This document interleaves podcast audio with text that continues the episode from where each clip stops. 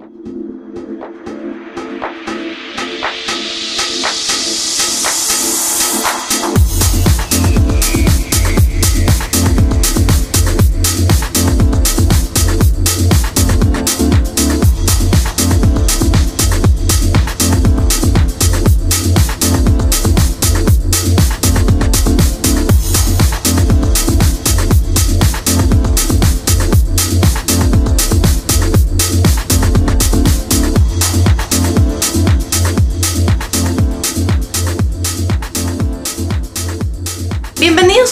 De Contigo. El día de hoy conversaremos acerca de cómo saber en qué rumbo va tu relación. Para conversar sobre ello, hoy nos acompaña la terapeuta María Odette León, especializada en las terapias focalizadas en emociones. Compartiremos con ustedes nuestras opiniones, experiencias y una que otra anécdota. Para todo esto y más, hoy nos quedamos contigo. Buenas tardes, María Odette. Eh, primero que nada, gracias por estar aquí. Gracias por concedernos un poco de tu tiempo y estar con nosotros para que todos los que nos escuchan y nos ven a través de las redes eh, puedan conocer un poco acerca de, este tema, de cómo mm, se encamina o cómo uno puede darse cuenta de qué rumbo va tomando tu, relación. Pero antes de, adentrarnos en este tema, eh, quisiera que nos cuentes un poco acerca de cómo decidiste especializarte dentro de todo el campo de la psicología eh, en este punto de, de las parejas. ¿Por qué optaste por eso? Mira, gracias por la invitación. Antes que nada, Fiorella, feliz de compartir este tiempito con ustedes. Y la pregunta que me has hecho es súper linda porque tengo, yo empecé, bueno, con esta cara que tengo, que tengo cara así de chiquita, imagínate unos 10 años atrás, recién graduada de la universidad, y sentí que, que lo primero que podría hacer tal vez era trabajar con niños. Y realmente trabajé me sentí muy cómoda trabajando con niños, trabajé aproximadamente 10 años solamente con niños, pero en la medida en la que uno comienza como a experimentar y a ganar más experiencia, comencé a darme cuenta que el trabajar con niños, cuando habían niños que tenían dificultades, no era solo trabajar con niños, había que dar como mucha orientación a estos papás. Y cuando uno se acercaba o conocía un poquito más de la realidad de esta familia, te dabas cuenta que eran parejas que no la estaban pasando tan bien o que no estaban en un buen momento como pareja.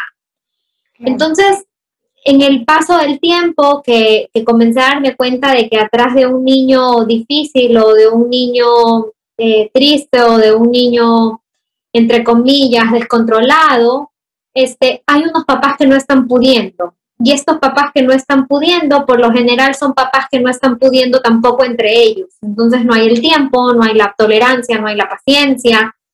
Y así a medida que el tiempo fue pasando, eh, me caso, llegan mis hijas y cuando llegan ya mis hijas a mi vida, realmente digo, bueno, ¿y ahora qué más?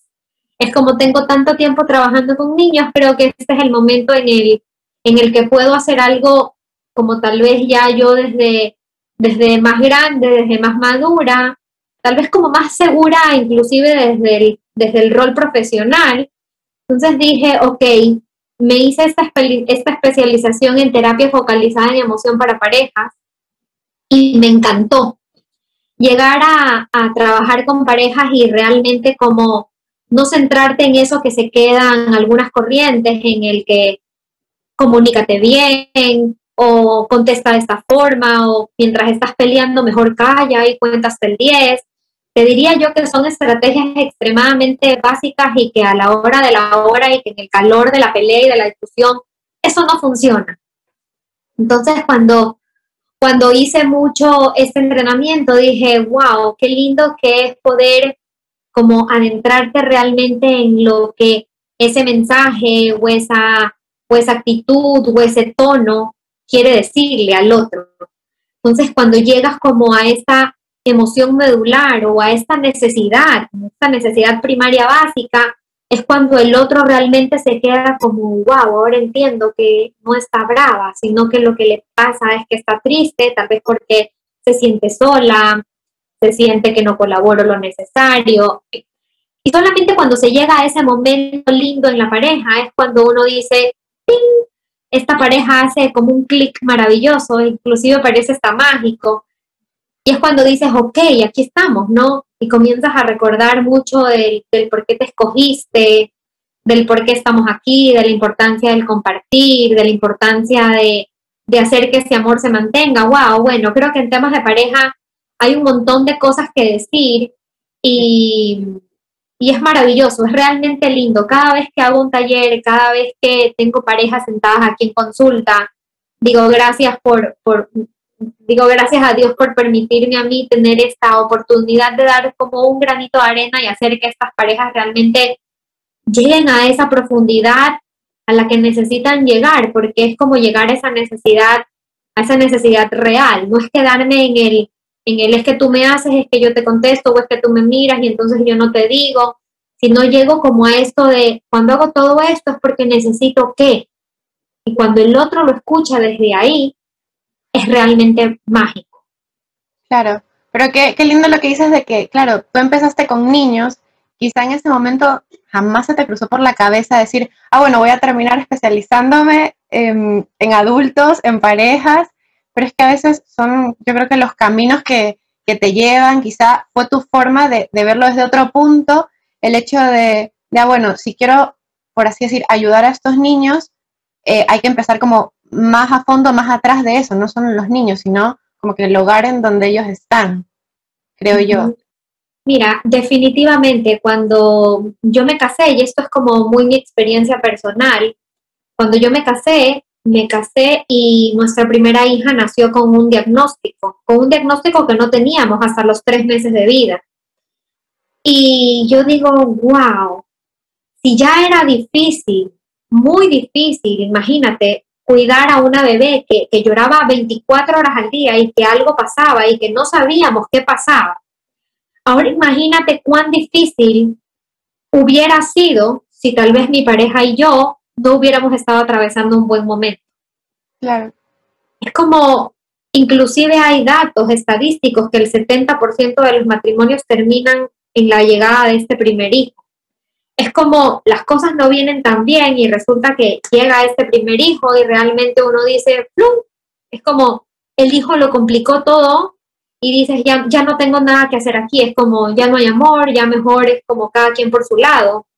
Y ahí es donde entro un poco yo a decir, ok, vamos como pensando las cosas o preparándonos para hacer las cosas bien desde el principio, para ir caminando y creciendo juntos como pareja, para que cuando se presenten las dificultades, esta pareja esté más sólida que nunca, más no que sea esa dificultad la que te dice, sabes qué, esto no funciona y no va a funcionar.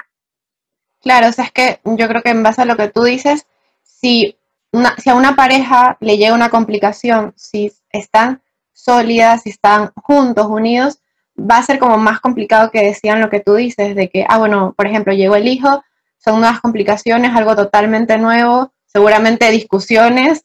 Em, si están unidos, es como menos probable que quizá lleguen a esto de, ah, bueno, desistimos, nos separamos eh, y llegan esas instancias que la verdad que que han de ser muy feas, creo yo, y que no creo que nadie eh, quiera pasar por eso y que cuando uno se casa o se une a alguien eh, piense, ah, bueno, me voy a divorciar, ¿no? Yo creo que lo que la gente piensa es, eh, bueno, voy a durar con esta persona y, que me vaya bien. Creo que es lo que todo, todos quieren y todos desean, creo yo. No sé, tú como psicóloga. Esto que me estás diciendo, Fiorella, es, es lindísimo, porque justamente uno dice, wow, esto debe ser muy feo y utilizas palabras como muy feo, muy triste, pero en realidad nadie entiende lo doloroso que es divorciarse de su pareja hasta que no lo vives realmente. Yo creo que las parejas que están constantemente en conflicto y se amenazan un poco con el vamos a divorciar, nos vamos a divorciar, no se dan cuenta de cuán doloroso es divorciarse hasta el rato en el que agarras tus cosas desocupas la casa y te fuiste a estar en otro lugar totalmente solo. Creo que cuando llegas a ese momento, cuando experimentas y sientes ese vacío de haber dejado tu casa, inclusive tus hijos, cuando llegas a ese momento realmente es cuando uno dice, wow, qué doloroso y difícil es. Es como es el momento en el que uno debería comenzar a pensar, debo de preocuparme antes para no llegar a eso. Como apenas sienta que, algo no va bien, que, comienzo a distanciarme, que comienzo a sentirme extraño, que comienzo a sentirme no a gusto, ese es el momento de, decir, ok, vamos como encontramos, encontrándonos, ¿qué, qué necesitamos hacer? ¿Qué nos está faltando? Claro, y justo eso lo que dices va un poco eh, en el tema eh, que, que, que, te comenté que queríamos entrar el episodio, eh, el punto de, de estas personas, claro, yo creo que día a día eh, la convivencia, eh, hay muchas discusiones, quizá por, quizá por la mínima cosa, porque algo no está en su lugar o por X cosa. Eh, pero claro, estas personas quizá la gente está acostumbrada a, bueno, son discusiones eh, y no se dan cuenta que quizá esas discusiones van como quizás desviando o, o, causando en otra persona sentimientos que, por así decir, son, son feos, incómodos y quizá la relación se va como no sé cómo explicártelo, como desapegando uno del otro y, y cada uno va por, por, su mismo rumbo, no sé, algo así. Entonces, mm, tú como psicóloga crees, o en base a los casos que has atendido, que esto se da mucho al inicio de la relación o no tiene nada que ver el tiempo y puede darse al inicio o después o, o eso no, no, no es como un factor esencial para definir a, bueno, en este momento quizás se presenten más dificultades como como para que quizá la relación se desvíe, para que uno se vaya por un lado y yo por el otro, y no nos demos cuenta de eso, y es como que tú vas eh, descuidando la relación y a tu pareja, obviamente. Mira, muy buena tu pregunta. Se conoce ahora un montón de evidencia ya científica de estudios o mapeos del cerebro con respecto al amor. Y ahí viene toda esta parte de las neurociencias que ya tiene como entre 10 y 15 años revolucionando inclusive la psicología porque gracias al estudio del cerebro y a lo que se conoce de ya del cerebro, se han pues validado un montón de cuestiones sumamente interesantes y que antes se dejaban como a lo que los psicólogos dicen, ahora más bien está todo como sustentado con evidencia científica. Y cuando me hablas un poco como de este desapego en la pareja, es lindísimo entender que cuando uno está enamorado, en el cerebro se activan los mismos centros como si estuviéramos tal vez drogados con cocaína. Esto quiere que el, todo el centro de recompensa, de, de, de, bienestar, de placer, todos estos centros del cerebro están encendidos. Entonces, estos desapegos no se dan cuando uno empieza recién una relación. Estos desapegos se dan cuando la relación cae tal vez, te diría, en la monotonía, en la rutina, en la pérdida de interés, en este como ay, me junto porque me tengo que juntar, o, o hacemos tal cosa porque me toca, o, o, o, cuando sientes que ya este cariño no comienza a ser el mismo, entonces ahí es cuando vienen como un montón de cositas de que a veces la gente, no la gente, creo que eh, la modernidad, el apuro, la prisa, nos lleva un poco como a vivir en este piloto automático, en el de llego a mi casa, me saludo, eh, resulta que cenamos y después cada quien está acostado en el lado de su cama y cada quien agarra su teléfono y aquí no hay un te extrañado, no hay un abrazo, no hay una agarrada de mano, no hay una puesta de pierna encima, sino como nos acostumbramos a que, a que la vida nos pase, nos pase, nos pase porque el trabajo nos absorbe, nos pase porque los hijos también requieren tiempo, nos pase porque estamos cansados. Siento que, que la palabra cansancio es como esta pal palabra de la modernidad. Ahora todos vivimos cansados y, creo que es parte nada más como de hacer clic de la necesidad como imperiosa de cultivar, de cultivar esta relación, de cultivar esa pareja, de cuidarse mutuamente, porque esto no es, no es de yo hago o yo me desvivo o yo, o yo necesito hacer como mi mayor esfuerzo, sino más bien es como de tomar conciencia de nosotros dos nos hemos escogido, hemos escogido amarnos, hemos escogido acompañarnos, y sabes que ayuda muchísimo, Fiorella. Yo creo que el plantearse estos proyectos de vida, el visualizarse. Yo sueño un montón, mis hijas son muy chiquitas y sueño un montón con mi esposo así de cuando ya no estén. es como, a veces se vive tanto como revolú que le digo, mira, cuando ya no estén, nos vamos a ir los dos solitos y vamos a, a disfrutar del silencio y de la paz. Y al mismo rato como que uno regresa y dice, pero ahorita disfrutemos de lo que sí tenemos, del desorden, del escándalo, y, y, en, y en, ese disfrutar uno, uno necesita como encontrarse también en estos tiempos con la pareja y decir, ok, este rato es todos a la cama y al mismo tiempo es nadie en la cama. Queremos papá y mamá estar tranquilos, queremos papá y mamá ver nuestra televisión, ver lo que queremos compartir. Es como, yo te diría que es un toma y da, pero no olvidarse que que nos hemos escogido.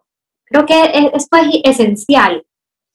Claro, sí, es lo, que tú decías, em, que es la costumbre, que yo sí comparto contigo y creo que, que quizá cuando tú tienes mucho tiempo con una pareja, eh, ya se vuelve costumbre quizá y ya quizá se pierde el hecho de, ah, mm, nos vamos a una salida de, eh, de cine o vamos a cenar o celebrar eh, el aniversario o cumplemes en el caso que sean novios, cosas así que quizás se van perdiendo porque yo creo que quizá la gente dice, bueno, ya, ya tengo a esta persona, eh, quizá tengo que ocuparme en otras cosas, no sé, es como que el ser humano creo que lo hace inconscientemente, no sé si será así, pero yo creo que lo hace inconscientemente porque si uno está con alguien es porque lo quieres. Y yo creo que no es que lo descuidas quizá porque quieres, sino porque, claro, lo que tú dices, que estamos como en piloto automático y hacemos esto, esto, lo otro, y ya el mundo está tan acelerado que no te detienes a pensar, ok, sí, estoy con esta persona, pero tengo que seguir, por así decirlo, quizás suene como muy romántico, muy película, pero como seguir enamorándolo día a día, o sea, seguir conquistándolo. Creo que también podría ser esa la clave, como no olvidar que, que sí, estás con esa persona, pero no porque ya es tu novia, esposo, lo que sea, tienes que olvidar ese hecho de que está bonito como seguir conquistándola, tener detalles eh, con ella, con él, eh, por más chiquitos que sean, pero como, no sé, yo creo que eso también alimenta y como que cultiva el amor eh, y la relación, creo yo. Mira, en estos como tips que a la gente le encanta oír, siento que cuál es la diferencia entre una pareja de enamorados, de novios y ya el matrimonio real. En la pareja de enamorados no hay certeza de, de tenernos juntos para siempre. Entonces, ¿qué pasa con estos encuentros? Las mujeres nos bañamos, nos perfumamos, nos rasuramos, nos maquillamos, nos peinamos. O sea, realmente uno se prepara, inclusive los hombres. Claro, también, también. Se guapean, se peinan con gel. O sea, hay como todo este preámbulo preparatorio porque realmente quiero que quiero agradar, quiero dar mi mejor cara, mi mejor versión a esta persona para que se enamore de mí. Es parte te diría como natural. Si nadie lo hiciera así, no, estaríamos en, vida en pareja. Pero ¿qué pasa cuando llegamos al matrimonio? Cuando llegamos al matrimonio, estos compromisos como que se olvidan. Uno se olvida porque como dices, ya, ya, ya es mi esposo, es como, ya, ya tenemos la certeza de, de que vamos a estar juntos, te descuidas de un montón de cosas que siguen siendo importantes sigue siendo importante arreglarse, sigue siendo importante el cuidarse, sigue siendo importante. Yo he visto parejas que antes de casarse están todos así como fit, guapos, bien vestidos, y resulta que a los cinco años de matrimonio ves estos esposos con esas barrigotas, ves estas mujeres que nunca más se pintaron los pelos. Entonces, realmente tú dices, wow, hay ahí un poco, yo diría, de la prisa del día, de la monotonía y del, y del como asegurarte también de que esta pareja va para siempre. Y diría que nos olvidamos de este compromiso, nos olvidamos como, estoy hablando claro, como de una manera así como muy macro, ¿no? Hay un montón de cosas internas en las cuales también tenemos que trabajar, pero este tema de la apariencia también es un tema importante. Y te olvidas de que cuando te ves con tu esposo, también es tu mejor encuentro. Hay parejas que se despiden a las 7 de la mañana y se ven a las 8 de la noche. Y resulta que cuando se ven a las 8 de la noche, es casi casi que, hola, ¿qué fue? Y cada uno en su celular, o si no, los hijos gritando y este marido no llegando a escuchar los gritos, sino que llega a las 10 de la noche para cenar porque no quiere escuchar el grito, no se quiere involucrar tampoco, muy cansado, mucha fatiga. Entonces comienzas a darte cuenta que las parejas es como no estamos aquí ni para acompañarnos, no estamos aquí para agradarnos, no estamos aquí para nada, no estamos compartiendo nada. Somos dos ahora extraños que viven en el mismo cuarto, siendo roommates y, dejando que la vida pase, creyendo que somos una bonita pareja porque no pelea y realmente no es así. Pero es que quizá el no, o sea, el estar mal en una pareja quizás como que no es únicamente si discutes o tienes peleas o lo que sea, también yo creo que es lo que tú dices, es como no, no olvidarse de ese compromiso que tú tienes con, la persona que decidiste compartir tu vida. Definitivamente. Es, es, lindísimo, es lindísimo hacer el ejercicio como de sentarte con tu pareja, ya sea que tengas unos 5 o 10 años de casados y comenzarte a hacer estas preguntas de, ¿te acuerdas la ropa que yo tenía cuando nos conocimos? ¿Y te acuerdas del primer beso donde fue? Y, recordar activa inclusive los mismos centros de recompensa del momento en el que viviste. Entonces recordar es realmente, es literalmente volver a vivir. Nuestro cerebro se vuelve a activar y es como comienzas a volver a sentir inclusive esa, esas, esas hormigas en la panza y ese dolor y tú dices, ay, como que quiero volver a sentirme como cuando recién nos enamoramos, pero solo necesitamos como sentarte literal cinco minutos y volver como a conversar o a reírte de esa fiesta en la que te conociste o de, o de la borrachera que, te, que tuviste la primera vez con tu pareja, no sé, de momentos especiales, del nacimiento de los primeros hijos, cuando estos hijos son muy esperados. Son como momentos que hacen que uno se confirme y se reafirme del para qué estamos, del por qué estamos. Claro, es verdad. ¿Y tú crees que mm, cuando una pareja, o sea, o cómo pueden darse cuenta de que tienen que buscar ayuda porque mm, han caído en la monotonía, se han descuidado y si siguen así pueden llegar a, o sea, que su relación se deteriore por completo, porque quizá, claro, tú eres psicóloga, pero seguramente has escuchado que mucha gente quizá no cree en los psicólogos, que quizá dicen, sirven, eh, yo lo he escuchado mil veces, por eso te lo digo. Entonces, em, ¿cómo tú crees que estas personas se pueden dar cuenta que ya llegan a un punto de tenemos que buscar ayuda de un profesional si queremos salvar nuestra relación mm, que tenemos? Mira, es lindísimo y siento que cada vez más hay más cultura del psicólogo. Nunca, yo creo que aún no vamos a dejar de escuchar como este psicólogo nos sirve y yo siento que no es que el psicólogo nos sirve, es que cada psicólogo tiene una orientación distinta y tal vez a ese psicólogo que fuiste no era lo que estabas buscando no era lo que esperabas. Y yo invito a la gente que piensa un poco de que no me funcionó con tal psicólogo, que pruebe con otro psicólogo y que pregunte también cuál es la orientación de ese psicólogo. Hay psicoanalistas, conductistas, humanistas, o sea, hay un montón de ramas de la psicología en donde la forma del terapeuta de trabajar es totalmente distinta. Entonces, cuando uno va como con esa mentalidad, uno dice, ok, por ejemplo, no quiero un psicoanalista, el psicoanalista habla muy poco, me acuesta, voy a hablar, me siento sola, me siento no acompañada, y tú dices, ok, no busques ese estilo de terapeuta, busca otro, ¿ya? otro que tal vez te acompañe más, te dirija más, lo que tú estás buscando. Pero con respecto al cuándo la pareja debe llegar a terapia, te diría que desgraciadamente las parejas que llegan a terapia son parejas que usan la terapia como el último recurso para saber si continúan o terminan. O sea, son parejas que están ya en las últimas instancias de, de su relación. Y eso es súper triste, porque es muy probable que si esas parejas hubieran llegado al principio de sus dificultades, esas dificultades hubieran sido superadas. Pero como llegas, como ya dando estos últimos manotazos de ahogado, te diría que el 50% de las parejas que llegan a terapia, el 50% se divorcian y el 50% siguen juntas.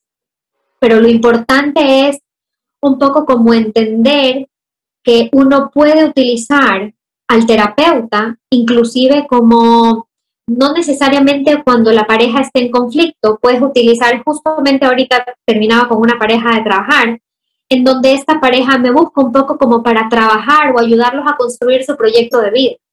Es una pareja que está a punto de casarse y entonces se va poniendo como objetivos a corto plazo, sueños, cómo se visualizan, este conocerse, este aceptarse, aprender a aceptarse también es una cosa como súper importante dentro de la relación entonces, si me preguntas cuándo, te diría que gracias a Dios cada vez hay gente como mucho más abierta a vivir la experiencia sin sentirse juzgados o sin sentirse locos, sino más bien es como voy y lo disfruto y, siento que me hace bien y siento que crezco como persona. Así también como hay parejas que llegan en su última instancia y ya es realmente un trabajo demasiado difícil porque ya uno de los dos ya no tiene las ganas, ya no tiene la esperanza, ya no tiene la energía, ya es como extremadamente complicado trabajar ahí. Quizá ya, ya llegan, llegan a terapia agotados, quizá de, intentar o, de buscar.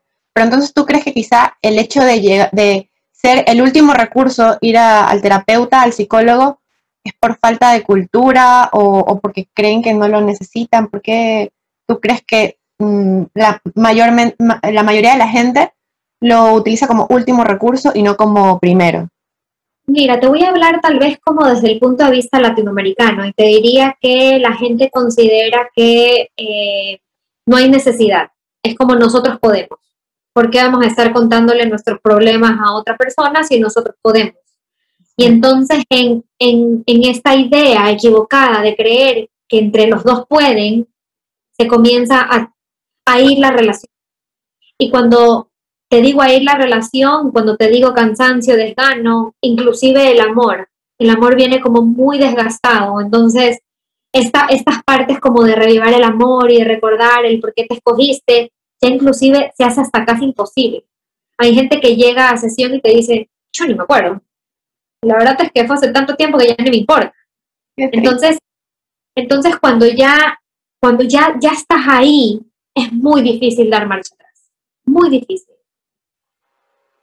Qué triste, qué triste que no se acuerdan de, momentos que, que, estoy segura que en un momento de su vida fueron uno de los momentos que recordaban con más cariño, con más amor. Que... Más felices, imagínate, encontrar esa persona con la que quieres o te visualizas para acompañarte el resto de tu vida. ¿eh? Es, es, un momento importante. De decir que no te acuerdas, eh, suena grave y suena fuerte. y tú de tantos casos que has escuchado eh, y que has tratado, obviamente, eh, ¿tú crees que, o sea, o has visto alguno que nos puedas contar más o menos que de verdad sea así como como wow, que, parecía que no había solución y, por el amor y, la terapia y todo, pudieron salvar esa relación.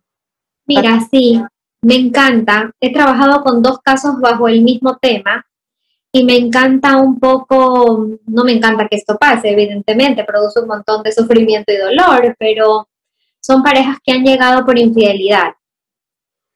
Pero pero en estos casos ha habido como todo este poder, este convencimiento y este amor real, en donde este amor real prima y dice, yo necesito trabajar porque necesito perdonarte. Y en estos casos ha sido como maravilloso realmente ver la entrega del que falla y por el otro lado todo este amor y todas estas ganas de que este perdón, de convertir este perdón que a ratos es un perdón que, que cuesta un montón, que cuesta horrores, pero que es un perdón que se termina convirtiendo en un perdón genuino. Es yo asumo que te quiero perdonar. Y como asumo que te quiero perdonar, necesito que esto continúe. Y entonces tú te das cuenta como de todo el esfuerzo del que comete la, la falla, el error, y todo el esfuerzo de esta otra persona que decide perdonar. Y es cosas, y, te quedas como realmente impactado de qué tan fuerte puede ser el amor. Claro, es como cuando. ajá. Como, por así decir, como que en, la relación se perdió el rumbo, pero es como trabajo de los dos y, e interés, o sea, y ponerle ganas de, si en algún momento hubo su amor y esa decisión de unirnos, eh, volver a intentarlo, de como que de, sanar esas heridas, de, de, recoger todas las cenizas que hayan y, y volver a intentarlo. Yo digo, es como si el corazón fuera de cristal y coges y le pegas un martillazo y queda hecho ni siquiera pedazos grandes, sino inclusive esos polvitos que no puedes ni pegar. Y comienzas de a poquito como a trabajar en decir, ok, ¿cómo voy pegando esta partecita? ¿Qué tengo que hacer? Le pongo babita, le pongo goma, la pego con cinta y vas buscando las formas. Y, y está como esa, esas ganas reales de decir, aquí estamos y no nos vemos sin estar. Entonces hay como este, todo este trabajo un poco de, de el que comete la falta, de, de estar pendiente y de decir, o sea, quiero volver a recuperarte, necesito recuperarte, podemos hacerlo, y todas las otras ganas de esta otra parte que dice, yo también quiero perdonarte. Es como podemos hacer esto juntos. Y es me ha tocado ver estos casos y es realmente satisfactorio. Me siento como terapeuta así afortunada y de poder decir, wow, es como esas cosas que para muchos es, ah, yo nunca perdonaría, para otros es como una, yo diría como una real demostración de amor, real demostración de ese gran sí que se dieron una primera vez. Claro, yo creo que cuando se quiere, se puede, o sea, ya es cuestión de que ambos pongan de su parte, de que la otra persona lo admita y que la otra persona también lo quiera perdonar de corazón, porque también si tú perdonas solo de palabra o de boca para afuera, eh, es que no se, no se va a llegar a nada, yo creo. No, claro, pero un perdón, un perdón genuino, tiene que ser algo, algo realmente, además de interiorizado, analizado, concientizado, todas las palabras que le querramos poner, porque si decido no perdonar genuinamente a la primera pelea, lo primero que le voy a decir es, pero tú me fallaste, pero tú me engañaste, pero tú me mentiste, pero tú... Y eso lo único que haría es que en vez de que en realidad esta pareja avance, es como esto se vuelve cada vez más denso, más pesado, más agotador. Es, es como realmente un trabajo, un trabajo que requiere de mucho, de mucho poder, de mucha convicción, de mucha decisión.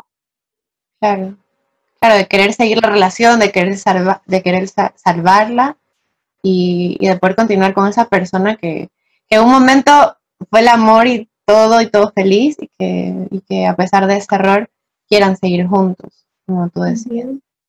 ¿Y tú cómo, cómo crees que las personas pueden darse cuenta quizá? Porque tú quizá te das cuenta porque eres psicóloga, ¿no? Porque eres especialista en este tema y lo entiendes y has tratado mucha gente, pero quizá la gente que, que nos escucha o lo que sea, siente que tiene problemas con sus parejas y todo, y lo ven normal, lo ven como algo, ah, ok, es una pelea, una discusión más, ya nos arreglamos y no pasa nada.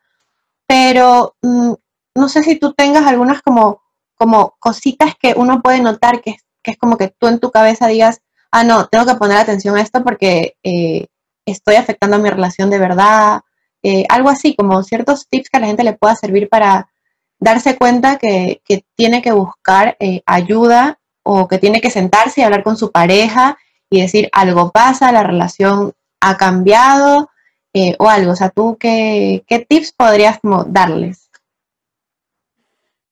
Mira, yo diría que lo más aconsejable es como realmente poder conectar con uno mismo. No ver, e, eso es súper difícil porque siempre estamos viendo lo que el otro no hace, lo que el otro no me dio, lo que el otro no me dice pero no comenzamos a conectar realmente en lo que yo necesito, en lo que yo quiero. Entonces, si al realmente conectar conmigo mismo, con mi interior, siento que me siento en paz, me siento en calma, me siento agradecida con la vida, agradecida con Dios, por la pareja, por la familia, por las cosas que tengo.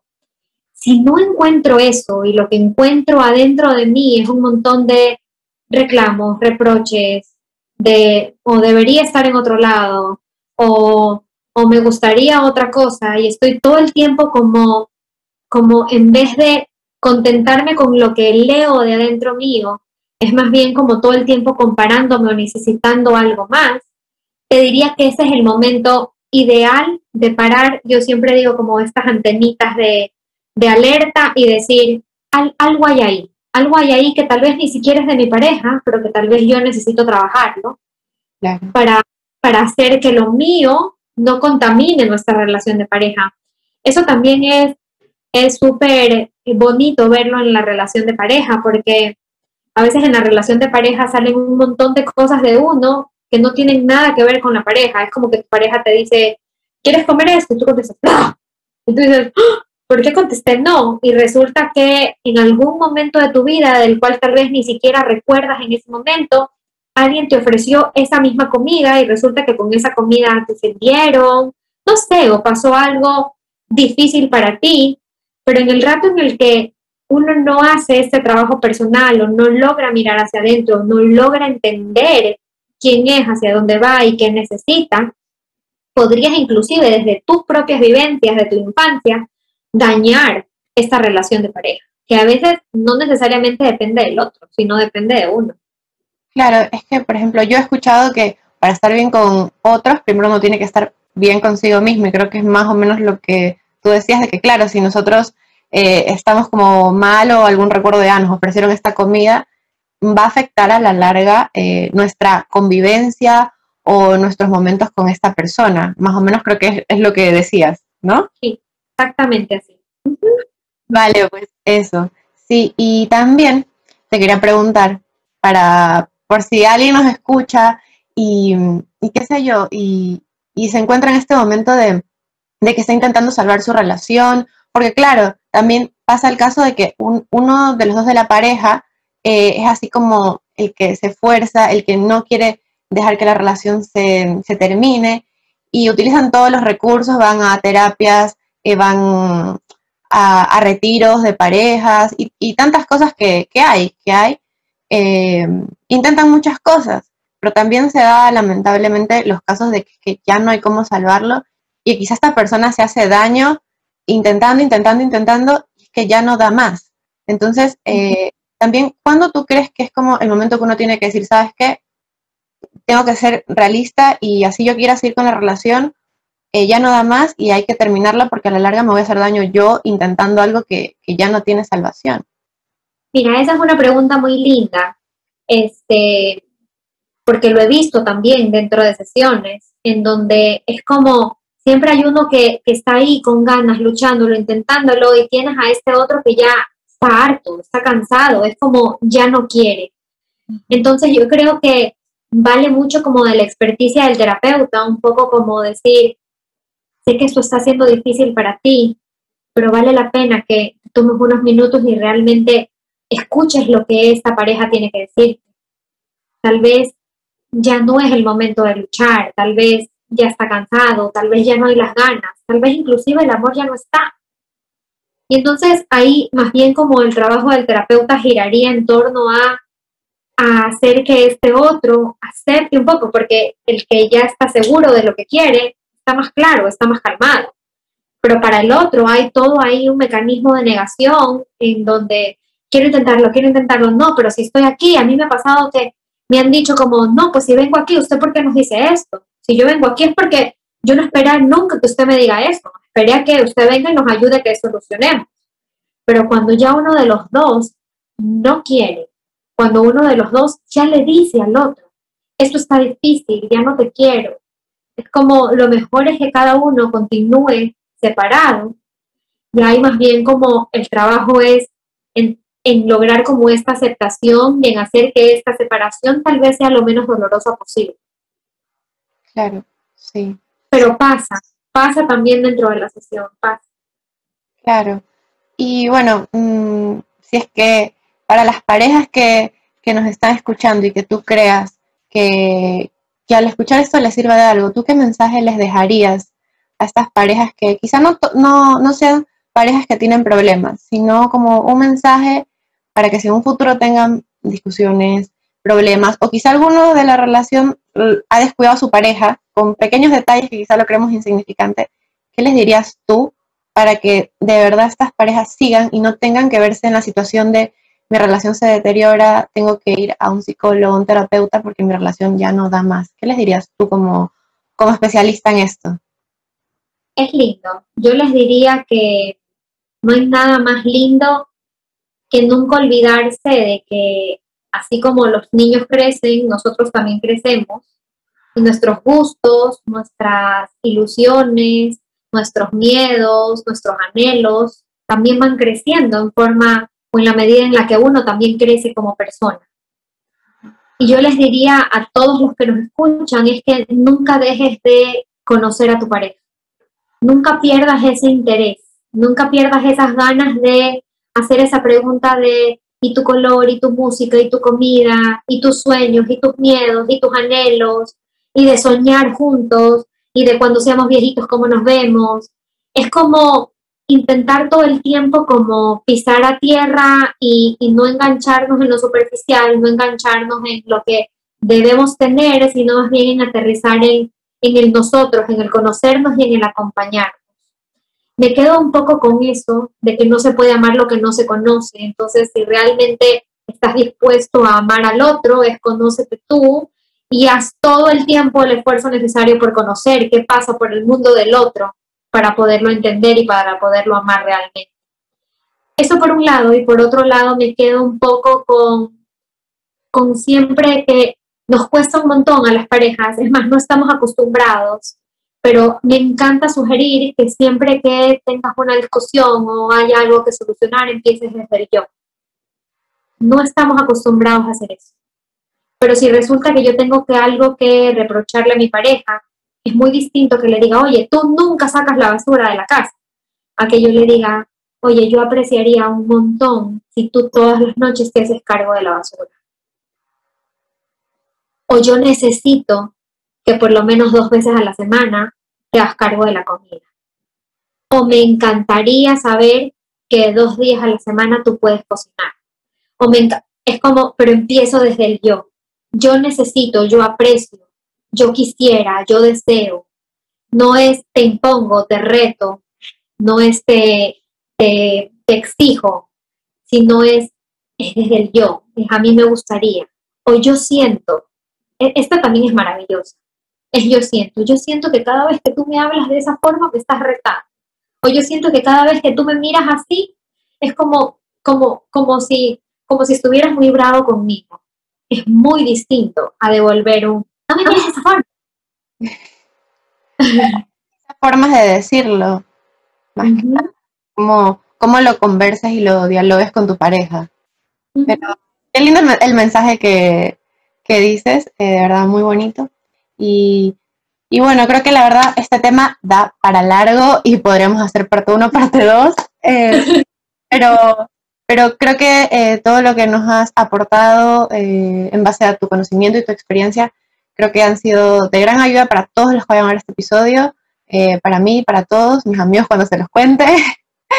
y nada, te queríamos dar las gracias por haber sacado un poco de tu tiempo, que sabemos que estás muy ocupada con todas tus citas y nos hiciste un pequeño espacio en tu agenda, así que muchas gracias. Y, y, nada, te deseamos lo mejor y que sigas pudiendo ayudar a todas las parejas que que lleguen y que ojalá muchas parejas que utilizan como último recurso los terapeutas y los psicólogos lo usen como, lo vayan usando como una opción entre las primeras en vez de las últimas.